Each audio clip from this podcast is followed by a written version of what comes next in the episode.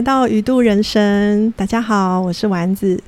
今天我邀请到一对年轻的夫妇，然后他们呢，呃，是以前是嘉义大学的学生，然后以前是我们在我们是在团契还有服务队认识的，嗯，然后他们现在呃回到了，就他们毕业之后在其他地方有工作过，然后后来又回到嘉义这个地方创业。好，那我想说，请你们可以跟大家、跟听友打声招呼吧。哦，嗨，Hello，大家好，那个我是陈荣，然后在我旁边是嘉恩，Hello，对，然后我们，对我们，对，我们我们都是嘉义大学毕业的啦，嗯，然后也是因为在嘉义大学的团契，所以才认识丸子姐这样子，所以。呃，就是从以前工作到后来回来嘉义那种感觉，其实还蛮不同的。对对对，嗯嗯。哎，我记得你们不是嘉义人哎，对不对？你们是哪里人？哦，我们都是台北人。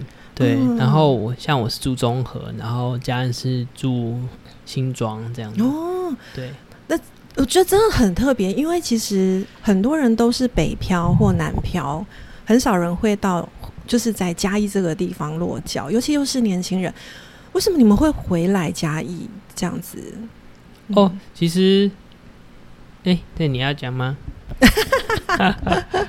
哦，主要是因为我们，我们大概我们十八岁踏踏踏到嘉义嘛，然后其实从嘉义从大一到研究所毕业，就是我们人生精华的时段都是在嘉义度过，然后其实自己也最后才发现说，哦，其实我们。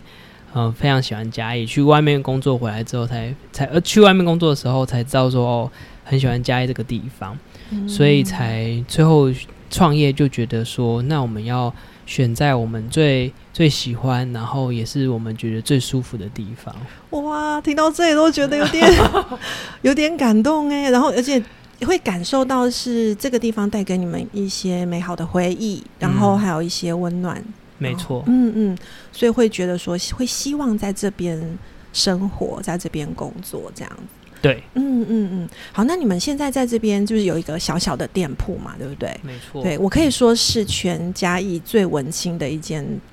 猪肉摊。啊，不对，肉铺店，对，肉铺店。不是猪肉摊，是肉铺店，是有门的，好，有那个里面是有冷气，有电有门有冷气，这样 有电灯，有电灯，对。对对。然后呃，你们的店铺叫做初心者肉铺，嗯，这样子，对。那有点好奇，因为这名字真的是听起来乍听就觉得是。很美的名字，然后也很吸引人。有点好奇，为什么你们会取“初心者肉铺”这个名字呢？哦，其实“初心者”的的它是日文，然后“初心者”它其实就是日文翻过来也是新手的意思。那呃，就是其实我们希望我们自己就是呃，可以像像新手这样子，就是可以对每件事情都保持了一个学习的态度，就是而不是说呃，好像。会了很多，然后或者是已经经验很多很多，然后所以就骄傲这样子。所以我们希望我们自己是带着一颗一个谦卑的心，然后去学习。然后那也是因为初心者的这个初心，就是让我们不要忘记我们为什么开这家店的初衷。然后还有我们希望就是呃，像我们的英文。像我们出店的英文是 True Heart，我们就是取那个“出”的音译，然后代表说我们希望我们带真挚的心去对待我们每一个呃对待我们的产品，对待我们每呃跟我们一起对话的每个客人，这样，嗯嗯嗯，对，那就是是我们名字的由来。对，当然有人以就是以为我们是那个玩游戏的那个，因为像有些游戏，他们那个新手就是真的是写初心者。哦，对，像真的真的吗？就是新手的时候，对，等级还很低的时候，对你就是你的你的第一个职业就叫做初心者。哦，对，哎，我都没有注意到，原来是这个意思。我 我一直都以为是就是带着一开始的那个心。哦，嗯嗯，对，像一像我们的客人，他们有玩那个线上游戏，然后他们就说：“你们是因为玩线上游戏认识吗？还是什么？” 好可爱哦！因为一一开始我想说，哇，这个名字让我觉得就是有一种很单纯的感觉，嗯，对，然后也是有带着，就是你刚刚说英文名字 True Heart 这种诚挚。真诚的心，有感受到这个味道。嗯对，但是这个新手的谦卑、学习的态度，哇，我今天第一次听到，我觉得也是蛮蛮有意思的。嗯嗯嗯嗯嗯，哇，那那这样子，呃，会开这样的一间店，其实，在嘉义这个地方，其实说真的是蛮少见的。我第一次看到有这么美的一间肉铺店，我还记得我去你们店里。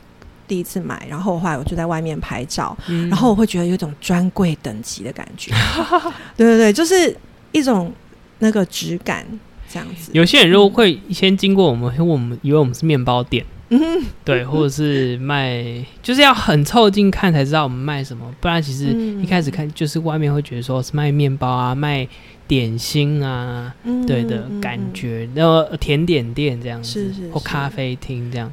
但是我们实际真的是凑进来看，然后看一下、啊、怎么卖肉，而且肉都被摆的好好的呢，嗯，对，所以才会有种甜点的感觉。对对，会有这种感觉。嗯嗯嗯，那我有有点很好奇，是你们会开这样的一间肉铺店，是跟你们之前的经验跟你们以前学的有关吗？就是是什么让你们决定开这样的一个肉铺店？而且因为你们肉铺店长得跟我们从小到大去过的菜市场的猪肉摊真的很不一样。嗯，嗯对，所以我也在想说，呃，你们的肉铺店跟一般传统的猪肉摊有什么不同呢？嗯，嗯对。那我因为我们本身是加动物科学系毕业嘛，那其实动物科学系就是以前的畜牧畜产系。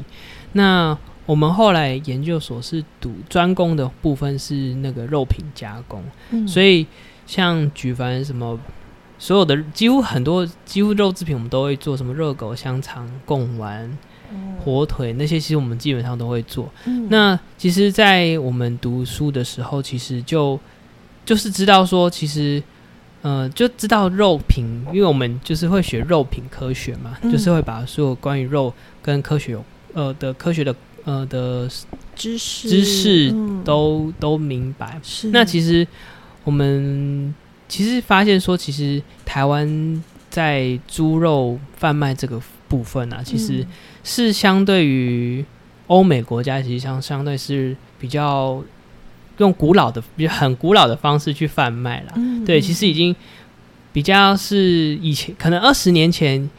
二十年前、二三十年前，或者是半世纪之前，嗯都都是用这种方式贩卖，然后到嗯现在，嗯嗯可是其实其实我们我们在一念书的时候就知道说，嗯，这样子的贩卖模式其实是不好的。嗯，我我这边我插个话，我你刚刚这么说，就让我想到我小时候会跟我妈妈一起去菜市场买菜买肉，然后我的经验是这样，就是我看着我妈，就是每每到一个摊位嘛，好，然后就是用塑胶袋，红白相间塑胶袋，或者是那种透明塑胶袋，然后把所有的菜放进去，然后到肉摊的时候也是把肉就放进那种袋子里面，然后手上就是一堆那个袋子，然后有肉的就是里面就是有肉有水有粉红色的水红色的水，然后有时候还会滴滴答答跟油油的这样子，这是我小时候跟家人去菜市场买肉的时候的经验。我那时候就觉得，哦，这一袋我真的觉得我等一下手。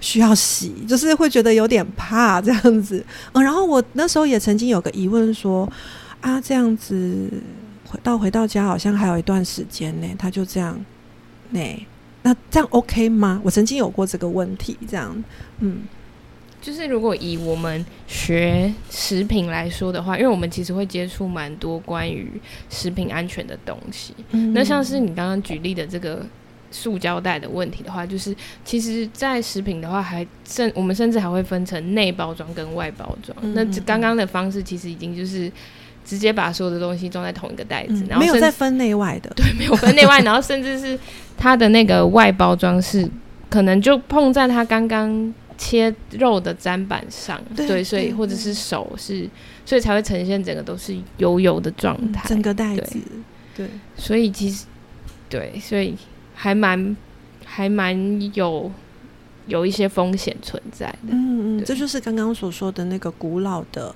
贩售方式。然后，其实我们也都一直习惯这种古老的贩呃买卖方，就这种买卖的方式，这样子。对，嗯嗯嗯嗯嗯。那这跟你们就是决定要做一个不不太一样的店铺有什么关系？是这样是让你们决定要开这样的肉铺店是主要是什么原因？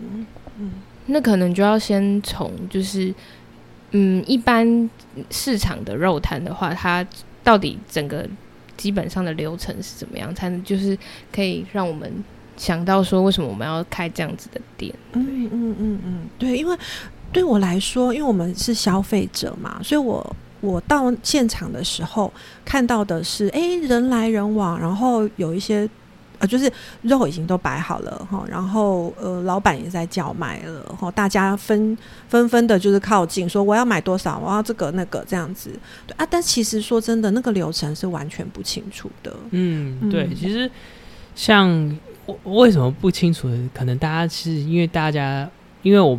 屠宰的流程其实是都是在大概十一点或者是十点左右开才开始。那晚上晚上的时候，然后到隔天可能凌晨一两点最后一只杀完这样子，大概是这样。所以他们其实像呃我们现在像所知道的菜市场的肉或肉摊的肉，基本上我们都称为他们叫做温体猪嘛，温体肉那样。嗯那他们就是屠宰完之后就是会。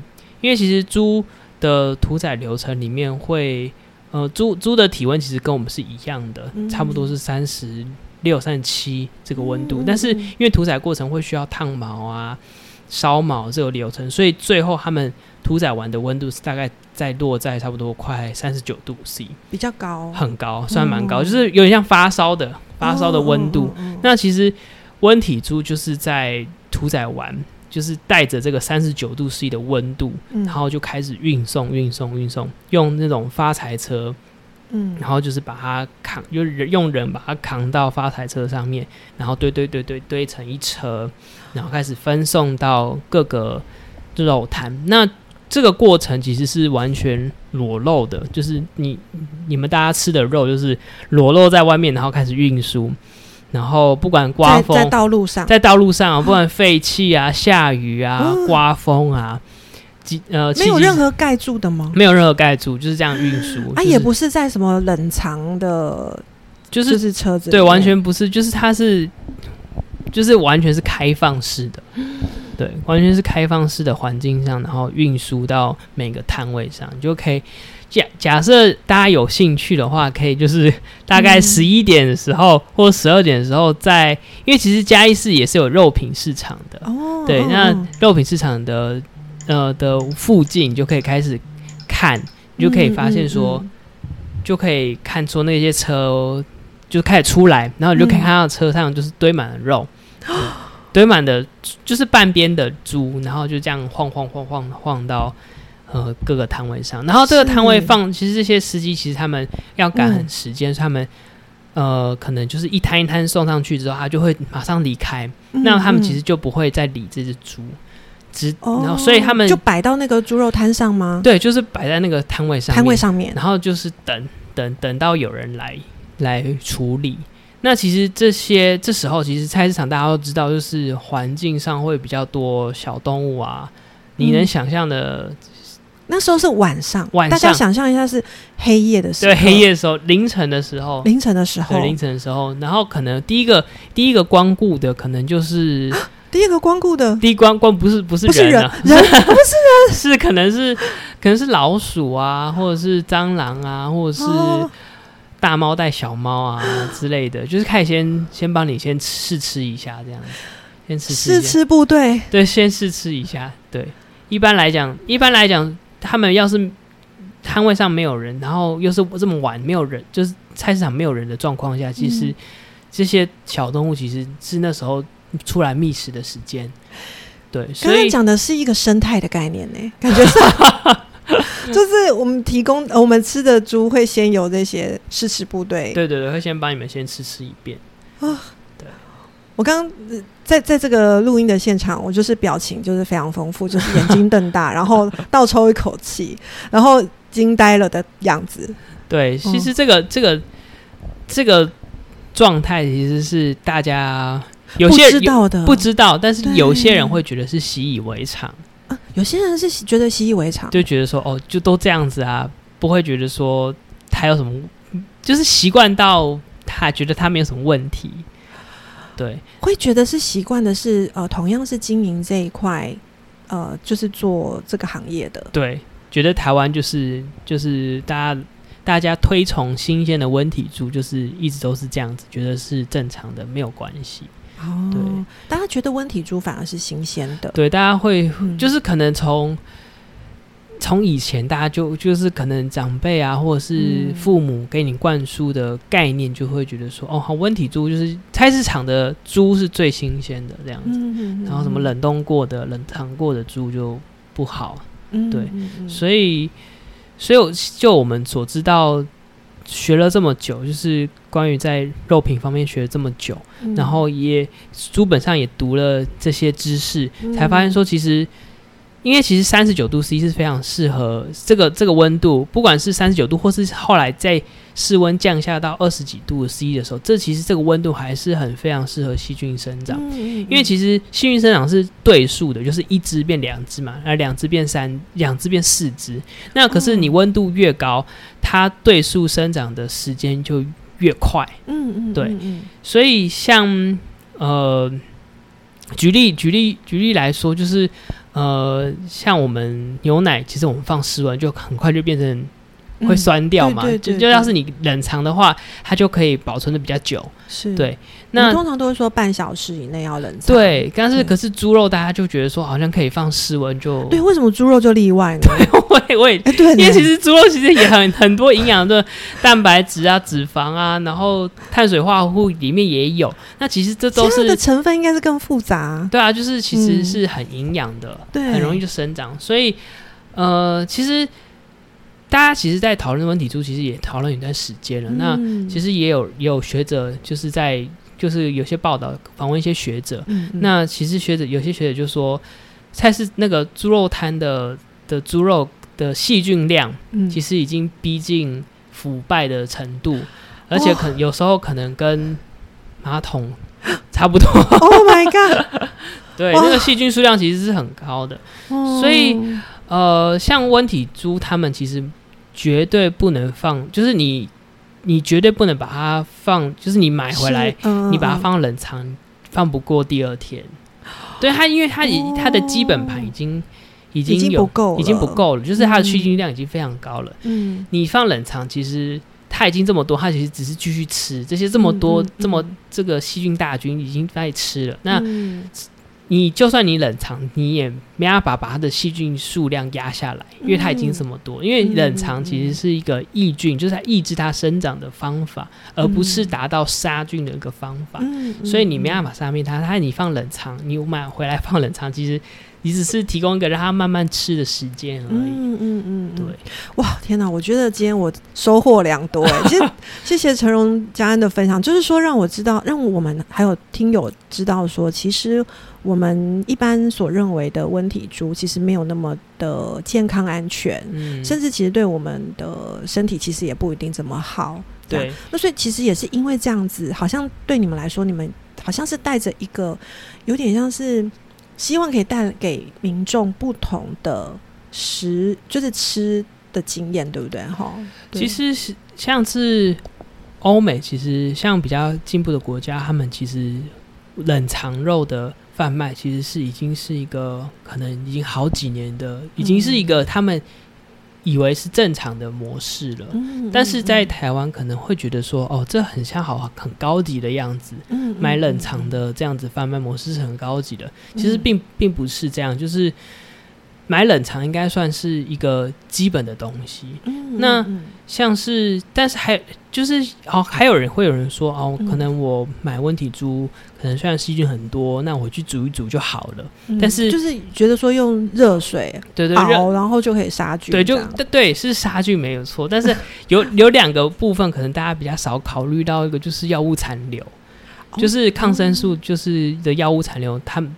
那个在猪肉摊，其实他不会帮你把关，说去帮你去验那个药物残留。嗯，嗯然后另外一个点就是细菌毒素的问问题，嗯就是像细菌为什么会让你肚子痛？其实有一部分的原因就是它会分泌一些毒素，那有些这些毒素其实不是加热就能够解决的问题。嗯嗯，对，嗯所以这两个点是大家会觉得觉得说哦，杀菌呃加热之后我煮熟，我让这个肉煮熟，那就不会有问题啦。可是大家没有考虑到说药物残留跟细菌毒素的问题，那其实这是可能大家会忽略。就是就就算你可以说哦，我不买我我温温温你猪煮熟就可以，但是这两个是很忽略的问题，是大家会要可能是真的会需要一点对于呃对食品科学这一方面才会比较了解的时候，你才会去专就是才会注意到这件事情。原来还有一些细节，其实是我们不知道的。它其实对我们健康真的是，甚至久了是会有危害这样子。可是我刚刚这样听你们这样讲哈，我会觉得，你知道吗？就是我们我刚刚都说了，从小到大的这个买就是菜市场的经验，这不是只有我，就是我们全台湾的家庭主妇、职业妇女的哦，职业妇女可能还好，家庭主妇蛮多经验都是这样子。嗯，所以其实而且这么多的。呃，就是菜市场的猪肉摊，他们也都是这样子，行之有年的的贩卖运作模式，这样。这个其实你们有点像是单，对吧？算是少少的少众这样子，少众对，有点像是一个小兵要去跟这个大体系去，有点像是，嗯，也不敢说是抗衡啊，吼，但是有点像是你需要慢慢的去把这样子的。知识，或者是说，呃，吃的健康的那个理念想法去传达出来，其实有点不容易。而且你们是在做生意，很做生意就是要赚钱呢。对，就 就是要生存下去，对，就是要生存下去。这样子你们还好吗？你们有没有遇到什么困难？因为我这样听起来，其实要推动好像也不是那么简单，因为大家吃的习惯、买的习惯没有那么容易改变。这样子，对，嗯，那可能我觉得对于客人来讲。第一个就是，呃，客人是消费者嘛，嗯，那消费者第一个看的，其实假设什么都外什么都不看，就是外观，我们店的外观不看啊，第二看就是第一个考虑就是价格，嗯，对。那其实温体猪真的很便宜，嗯，真的很便宜。那他们为什么会那么便宜的原因，就是他们省略掉其实原本应该要做的步骤，就是我说的冷藏冷藏这件事情，就是像。呃，像基基本上我们所知道正常的呃处理肉的流程，就是你屠宰完，他们会进入一个叫遇冷的过程。遇冷，预冷，它其实是一个强，就是用很强的风把肉降温的方法。哦，它会让猪原本的肉的中心温度三十九度 C，把它降降，瞬间要把它在。呃，在一定的时间内把它降到大概四到五度 C 哦，就是这个时间是要很快的，它就可以保持它肉的品质。就是除了一个肉的品质以外，另外一个就是那个细菌的生长，就是迅速的把它降下来。嗯，不要让它长那么快。对，让它让它就是停止生长，停止生长，停止生长，让它就是让睡那个细菌睡着。哦，然后让就用低温让细菌睡睡着，然后再就是让让这个肉能够。保存的更久，嗯，然后也可以另外一个就是它会，呃，就是你你屠宰完把这个温度降下来之后，你后续的行后续的过程当中，其实也需要在运输上也是需要冷藏的状态，嗯，就是让让它是在密闭没有受到外界外界的污染的状况下的运输，不会那个风吹雨对状态，就是让它安全的抵达到到呃。到你手中为止，对，就是密密呃，一个是预冷嘛，一个是运输，然后接下来还有处理的过程，也是要温控，然后最后在贩卖的过程中，也是最好保持在低温的状态。我说的低温大概是在七度 C 以下或五度 C 以下这个温度，嗯，对，所以这样子的话，就是我们吃到的肉就会是比较能放久一点点，在我们的冰箱里面。应该说，这个温度是肉最正常的温度，最正常的温度，对。哦，对，那也就是说，其实怎么说？如果假设需要吃到比较健康好的肉，对，健康呃健康好的肉，然后嗯，对，就这样。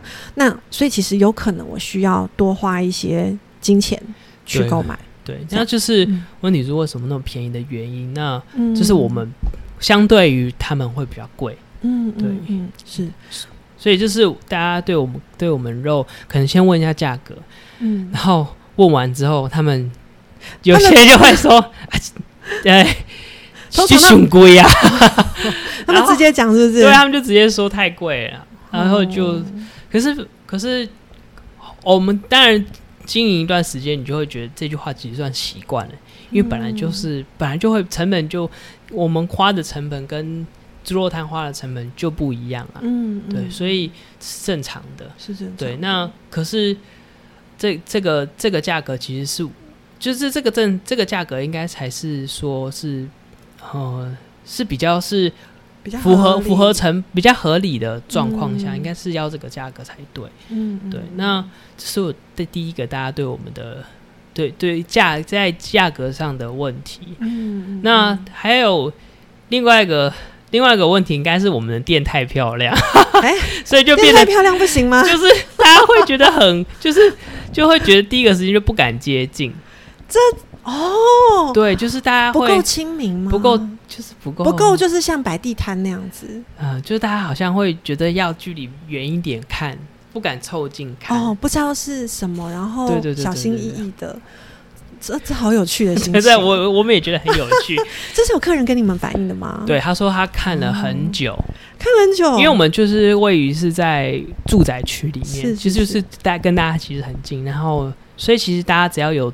走下班下班经过开车经过散步经过，而且你们店铺是在呃全联的旁边旁边旁边，对对全联旁边。大家如果要去全联买东西，就会经过我们。对，而且对面又是 Seven，对，是，所以大家会可以看很久，可能看看的半年 才可能才能 才能接近你，真的是很多半年很久哎。但是但是有些我们一些客人其实跟我们讲说，这是嘉义人的一个习惯。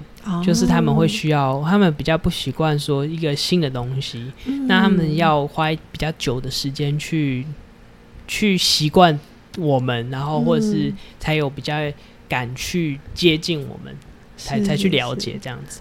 对对，就是应该说，我们希望塑造的店其实是一个让希望大家买肉的时候是去舒服的，然后是轻松的。可是后来才发现说，原来这样子。大家还不一定会进来，真的很妙哎！对我，你刚刚讲这个，我也觉得刚刚真的是很惊讶。对，而且你讲的时候，我还想到很像那个，不是我们有时候认领流浪猫啊。流浪猫有的因为当睫毛酒，这这怎么会联想到这里？不好意思，不是，可能 跟民众没有任何关系，纯粹是我个人联想而已。就是像那个有的睫毛如果被认领了，然后它需要比较长的时间来来认识这个主人。对，天哪，我竟然联想到这边新的环境，对对对，新的人这样子，对它需要一段时间熟悉这样子。嗯嗯，那我我觉得其实，诶，就我自己个人。去你们店里面买肉的经验，我自己觉得很舒服啦。对，那可能一部分是因为认识你们，所以就没有那么多的等，就是观望期这样子。大家需要观望期。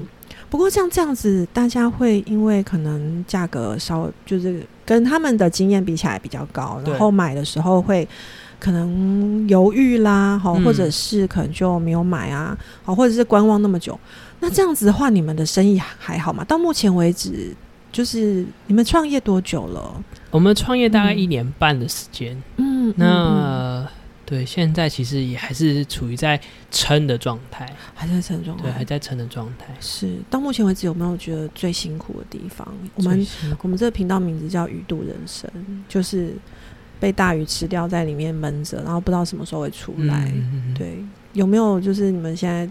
就是创业以来觉得，哇，就很闷、很闷、很辛苦的时候，还是就是现在，也就是还是这个时候，现在还蛮闷的。现在，嗯，对对，呃，我觉得像，呃，应该说，因为我们就是，其实我们就是家里也不是这个背景，就是续产这个背景的，所以其实，呃。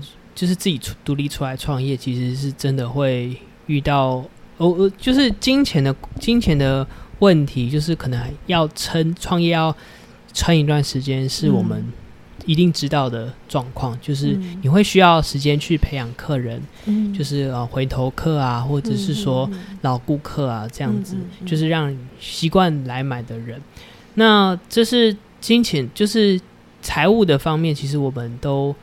都明白，就是知道这是现实层面，嗯。对啊，所以生活上当然就会比较拮据一点。但当然，但这是我们不能有太多的想，对你不能太多的，哎、不要太多的想法，不要有想法，不要太多的欲望。哦。对，就是你可能会觉得说，嗯。你以前好像很轻，就是你呃，以前我们在公司工作的时候，你就会觉得说，哦，吃下这个，呃，嗯。可能价格高一点好像没有关系，可是现在就要考虑很久，嗯，就是说，以前就是我休假的时候就说啊，去吃什么犒赏自己一下，或者对说出去玩约会一下这样。所以现在就是工作结束之后，想要吃点东西都啊算了，就是，哦 可能但是但是就是、呃，我觉得这是也是一个一个不错的。一个不错的状况，就是让嗯降低自己的欲望啊，就是、嗯呃，因为生活嘛，所以要降低一些自己的欲望。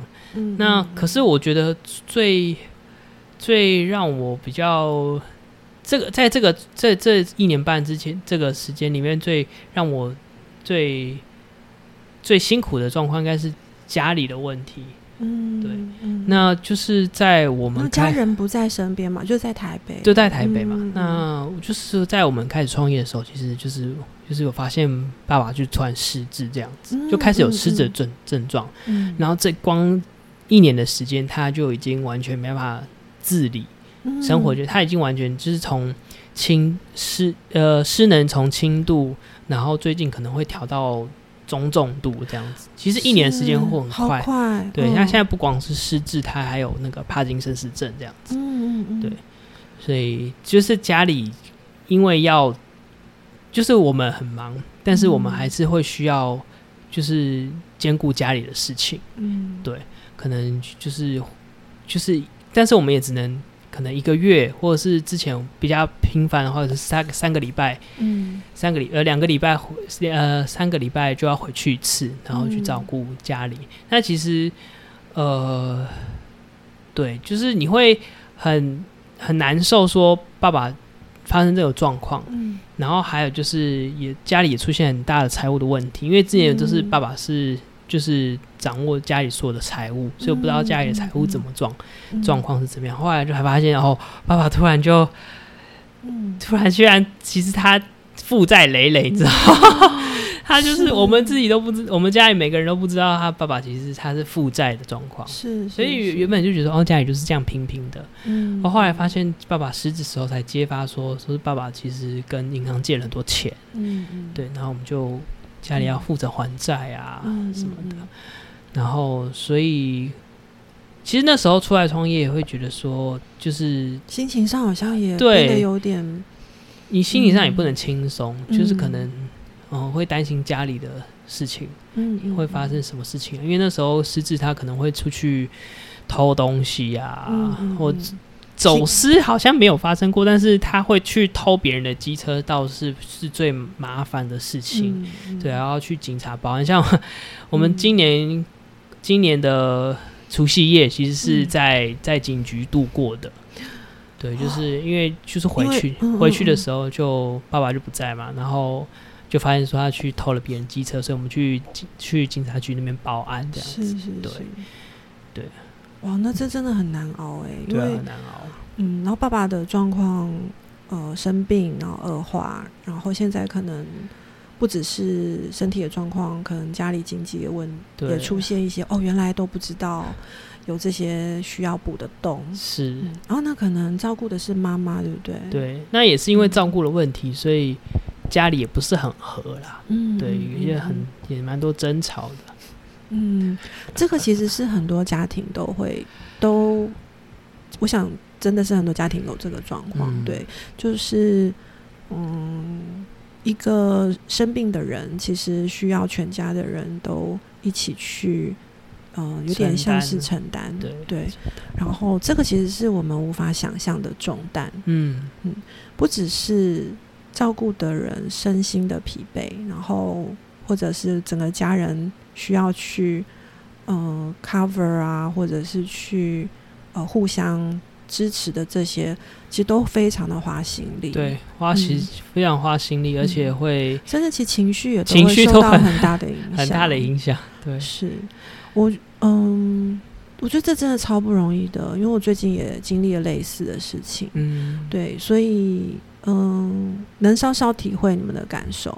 对，然后尤其是那些嗯无法预期的事发生的时候，对，然后同时又在创业，这个时候嗯有点像是我需要紧锣密鼓，我需要呃，就是怎么讲，上紧发条去怎么讲，让这个事业被推展出去，不只是维持稳定的步调，甚至可能还要再多一点推展的时候。可是这时候的力气，其实有时候会会会被我们呃所担心的家里面的事情啦，吼，就是可能就会就会被吃掉了。对，嗯，然后有时候也会有种使不上力的感觉。会觉得说嗯，好像就你要瞻前顾后，你要一直往嗯前，可是你就是还要往，就是你还是要顾及很多的事情，对，嗯然后我们就要一直不断的变化、变化、变化、变化，就是引领整个整个环整整个状况来去去做变化，嗯，对，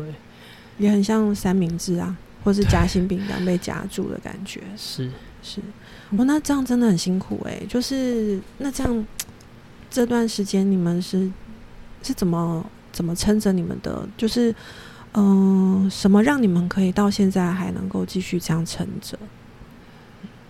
啊。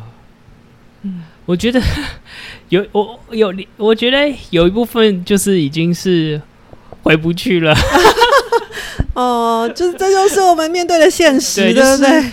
已经已经已经下了下来做了，嗯。就已经开始在做进行这件事情了。然后其实其实为什么做做这件事情，其实也是我们跟我们想要呃，我们想要想要跟人接触这一点很有关系。就是为什么出来创业，当然是我们想要把我们的经我们学过的东西发展出来，嗯。然后把这个这个把这个理念传递出去，就像种子那样传递出去给每个人。这个知识，这个这个肉品科学，这个这个大家生活其实是可以生活在应用呃生活呃应用在生活上的科学，嗯。可以告诉大家，是。这是我们想做的。然后另外一方面，其实我们在以我们的背景，其实常常会就是像我们读硕士出来，一般都可能是去公司当幕僚，嗯就是可能去后面当品管啊、研发或者是生产，其实很少的时间是跟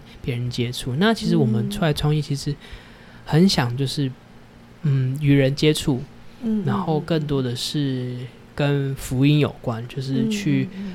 把我们福音，把把基督的信仰给呃，透过我们的生活去传递出去。嗯对，这是其实是我们想做的。